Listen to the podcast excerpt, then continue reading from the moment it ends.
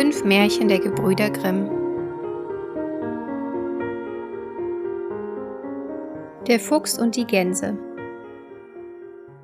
Der Fuchs kam einmal auf eine Wiese, wo eine Herde schöner, fetter Gänse saß. Da lachte er und sprach Ich komme ja wie gerufen, ihr sitzt hübsch beisammen, so kann ich eine nach der anderen auffressen. Die Gänse gackerten vor Schrecken, sprangen auf, fingen an zu jammern und kläglich um ihr Leben zu bitten. Der Fuchs aber wollte auf nichts hören und sprach Da ist keine Gnade, ihr müsst sterben. Endlich nahm sich eine das Herz und sagte Sollen wir armen Gänse doch einmal unser Jung frisch leben lassen, so zeige uns die einzige Gnade und erlaube uns noch ein Gebet, damit wir nicht in unseren Sünden sterben. Hernach wollen wir uns auch in eine Reihe stellen, damit du dir immer die fetteste aussuchen kannst. Ja, sagte der Fuchs, das ist billig und ist eine fromme Bitte. Betet, ich will so lange warten. Also fing die erste ein recht langes Gebet an. Immer gar, gar. Und weil sie gar nicht aufhören wollte, wartete die zweite nicht, bis die Reihe an sie kam, sondern fing auch an. Gar, gar. Die dritte und vierte folgte ihr, und bald gackerten sie alle zusammen. Und wenn sie ausgebetet haben, soll das Märchen weitererzählt werden. Sie beten aber alle Weile noch immer fort.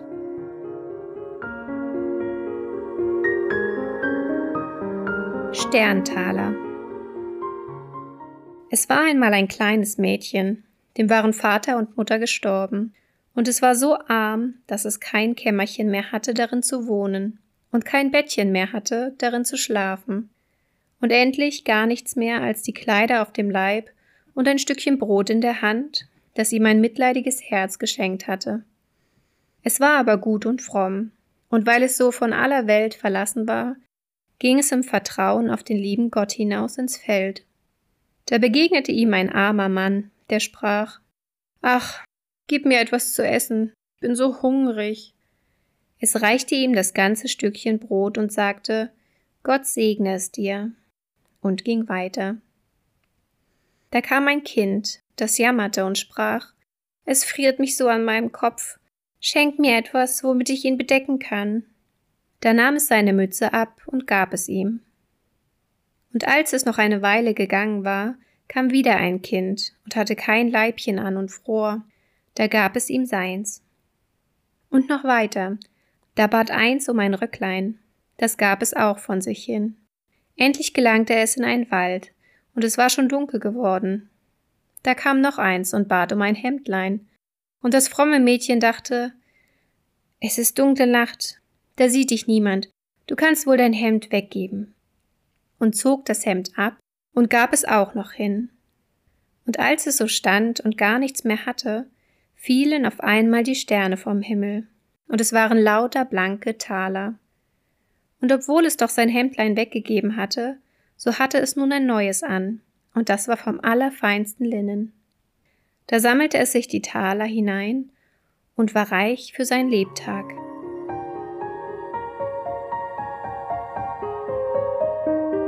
Der Hahnenbalken Es war einmal ein Zauberer, der stand mitten in einer großen Menge Volks und vollbrachte seine Wunderdinge. Da ließ er auch einen Hahn einherschreiten, der hob einen schweren Balken und trug ihn, als wäre er federleicht.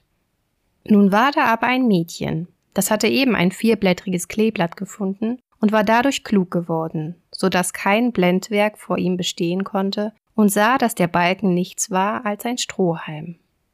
Da rief es Ihr Leute, seht ihr nicht, das ist ein bloßer Strohhalm und kein Balken, was der Hahn da trägt.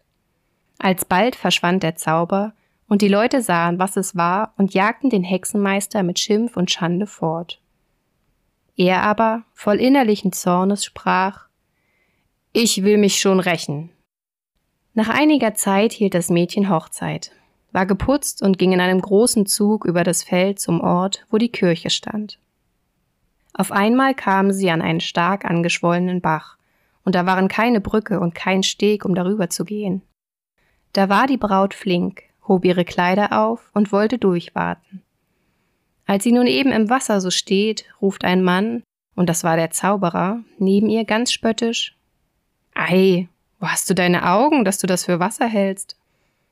Da gingen ihr die Augen auf, und sie sah, dass sie mit ihren aufgehobenen Kleidern mitten in einem blau blühenden Flachsfeld stand. Da sahen es die Leute auch allesamt und jagten sie mit Schimpf und Gelächter fort.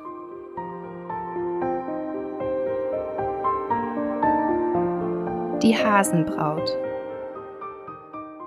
Eine Frau und eine Tochter hatten einen schönen Garten mit Kohl. Dahin kam ein Häschen zur Winterzeit und fraß allen Kohl. Da sagte die Frau zur Tochter, Geh in den Garten und jag das Häschen. Sagte das Mädchen zum Häschen, Schuschu, du Häschen frisst allen Kohl.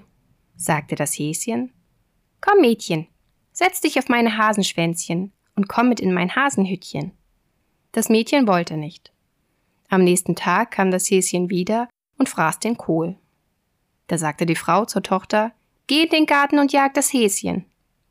Sagte das Mädchen zum Häschen, Schuschu, du Häschen frisst allen Kohl. Sagte das Häschen, Komm, Mädchen, setz dich auf meine Hasenschwänzchen und komm mit in mein Hasenhüttchen.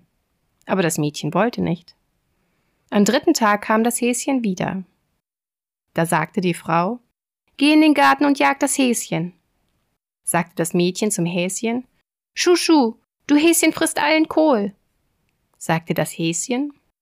Komm, Mädchen, setz dich auf meine Hasenschwänzchen und komm mit in mein Hasenhüttchen. Das Mädchen setzte sich nun auf das Hasenschwänzchen, und das Häschen brachte das Mädchen weit hinaus in ein Hüttchen und sagte, Nun koche ich Grünkohl und Hirse. Ich will die Hochzeitsleute holen. Da kamen alle Hochzeitsleute zusammen. Darunter waren alle Hasen, die Krähe als Pfarrer und der Fuchs als Küster.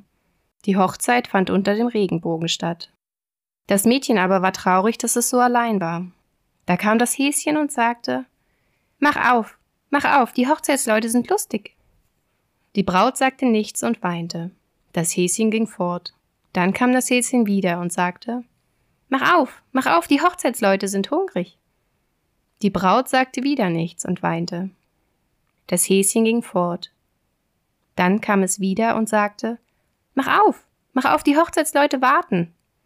Doch die Braut sagte nichts, und das Häschen ging wieder fort.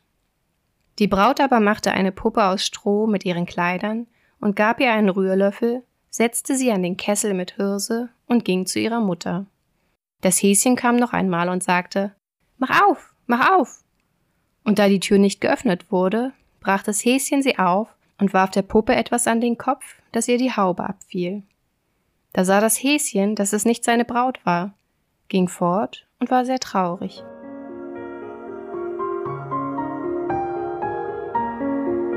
Der Riese und der Schneider Einem Schneider, der ein großer Prahler war, aber ein schlechter Zahler, kam es in den Sinn, ein wenig auszugehen und sich in der Welt umzuschauen. Sobald er nur konnte, verließ er seine Werkstatt, wanderte seinen Weg über Brücke und Steg, bald da, bald dort, immer fort und fort. Als er nun draußen war, erblickte er in der blauen Ferne einen steilen Berg und dahinter einen himmelhohen Turm, der aus einem wilden und finsteren Wald hervorragte. Potzblitz, rief der Schneider, was ist das? Und weil ihn die Neugierde gewaltig stach, so ging er frisch darauf los. Aber als er in die Nähe kam, sperrte er Maul und Augen auf, denn der Turm hatte Beine, sprang in einem Satz über den steilen Berg und stand als ein großmächtiger Riese vor dem Schneider.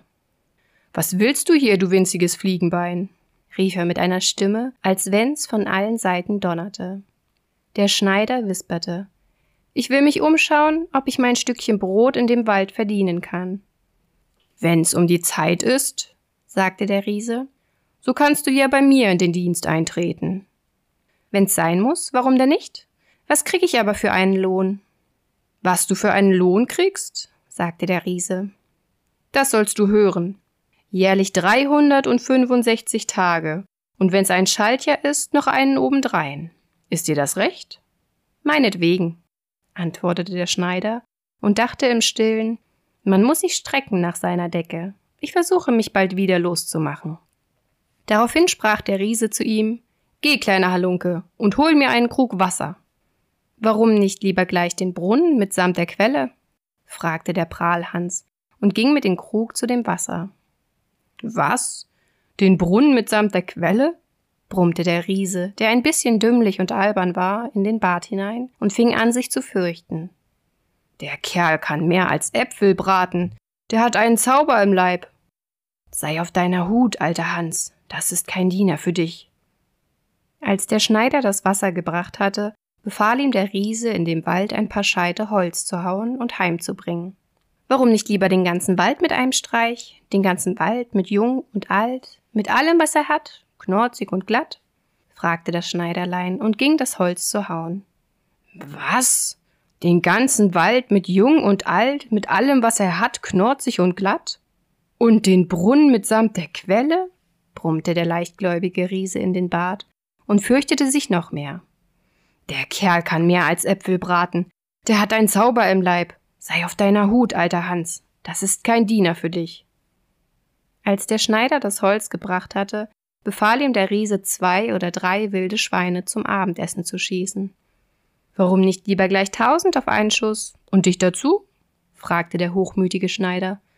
Was? rief der Hasenfuß von einem Riesen und war heftig erschrocken.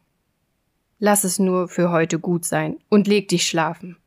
Der Riese fürchtete sich so gewaltig, dass er die ganze Nacht kein Auge zutun konnte und hin und her dachte, wie es anfangen sollte, um sich den verwünschten Hexenmeister von Diener je eher, je lieber vom Hals zu schaffen.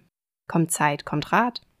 Am andern Morgen gingen der Riese und der Schneider zu einem Sumpf, um den ringsherum eine Menge Weidenbäume standen. Da sprach der Riese Hör einmal, Schneider, setz dich auf eine von den Weidenruten. Ich möchte um mein Leben gern sehen, ob du imstand bist, sie herabzubiegen. Husch, saß das Schneiderlein oben, hielt den Atem an und machte sich schwer, so schwer, dass sich die Gerte niederbog. Als er aber wieder Atem schöpfen musste, da schnellte sie ihn, weil er zum Unglück kein Bügeleisen in die Tasche gesteckt hatte, zu großer Freude des Riesen so weit in die Höhe, dass man ihn gar nicht mehr sehen konnte. Wenn er nicht wieder heruntergefallen ist, so wird er wohl noch oben in der Luft herumschweben.